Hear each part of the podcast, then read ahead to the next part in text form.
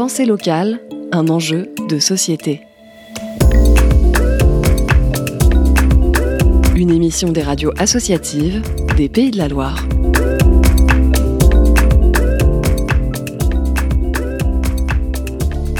Un sujet réalisé dans le cadre du dernier rendez-vous végétal village, sixième édition, qui s'est déroulé euh, sur les terres de Noyon Village. Et j'ai à côté de moi monsieur Alexis euh, Cochereau, qui œuvre au sein d'une association, l'Union des CUMA Pays de Loire. Pour nos auditeurs, peut-être rappeler ce qu'est une CUMA. Donc une CUMA, ça signifie coopération d'utilisation du matériel agricole. Donc ce sont en fait des agriculteurs qui euh, mutualisent leurs moyens pour acheter en commun du matériel. C'est une association, il faut au moins 4 personnes dans le membre du bureau, c'est-à-dire qu'il faut un président, un vice-président, un trésorier, un secrétaire. C'est pour ça qu'il faut au moins 4 personnes pour pouvoir monter une CUMA. Euh, l'intérêt d'une CUMA, c'est que les coûts des matériels euh, sont assez élevés. Certains matériels, on n'utilise que quelques semaines par an et qu'on peut euh, mutualiser donc le coût d'achat et ses coûts d'utilisation. Mais c'est début des années 1900 où les premières CUMA ont existé.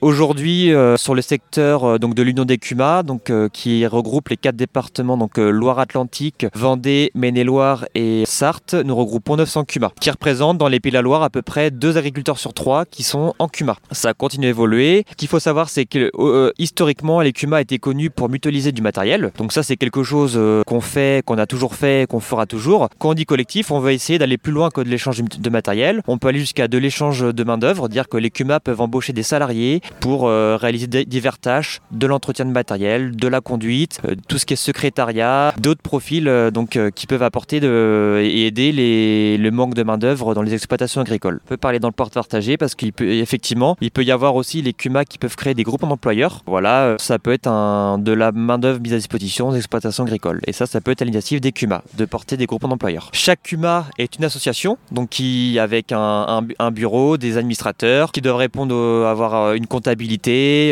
faire des assemblées générales, des conseils d'administration. Et donc, nous, à la fédération, les CUMA adhèrent à notre fédération et en échange, on a un appui juridique, on a du conseil machinisme, ils ont accès à nos prestations. Donc on a des personnes qui sont là pour euh, les aider dans l'emploi. Donc on a des animateurs emploi, euh, des personnes comme des, juristes qui sont là pour les épauler juridiquement parce que dans des dans des dans des CUMA, ça reste du collectif. Hein. il y a des statuts, des règlements intérieurs, il y a des choses à, avoir voir. On a des personnes effectivement qui font aussi tout ce qui est les bulletins de paye des salariés et puis des personnes euh, comme comme moi. Mon métier aujourd'hui, c'est de conseiller les CUMA sur quelle machine prendre sur des conseils sur des machines et puis les aider à monter, euh, voir si économiquement c'est viable.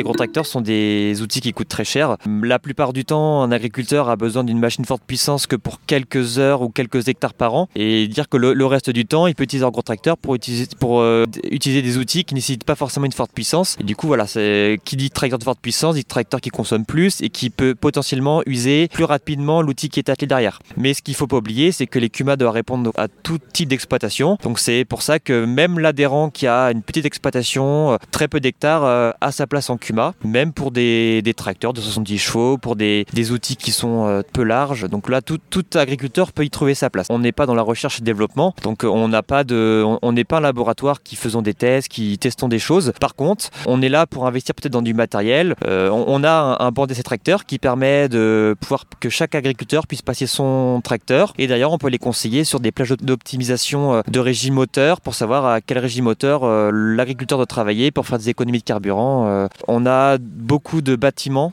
euh, de CUMA qui existent et euh, de plus en plus on les incite à équiper leurs bâtiments de, photovoltaïque, ça c'est sûr. Euh, sur, l'énergie, ça s'arrête là. C'est notre levier premier, c'est de diminuer, de, gérer les charges mécaniques d'exploitation pour faire diminuer les charges. Par le moins d'énergie, mais vraiment de charges d'exploitation, qui sont quand même un, poste très important dans les exploitations agricoles. Et ben on peut rêver demain tracteur à l'hydrogène. Hein, pourquoi pas? Il y a déjà des tracteurs qui travaillent avec des huiles végétales. Donc voilà, nous on est, on est équipé de, de, presses à huile qui peuvent euh, voilà, euh, faire de l'huile végétale pour faire fonctionner les, métals agricoles. Donc euh, demain, c'est possible de faire, ou même des tracteurs autonomes avec des, batteries solaires, ça, ça, peut arriver, oui, oui. Donc le siège social de Lyon d'Écuma est basé à Angers. on a un site internet avec toutes nos coordonnées, vous pouvez nous joindre sans, sans problème. Michel Boutreux, RPSFM.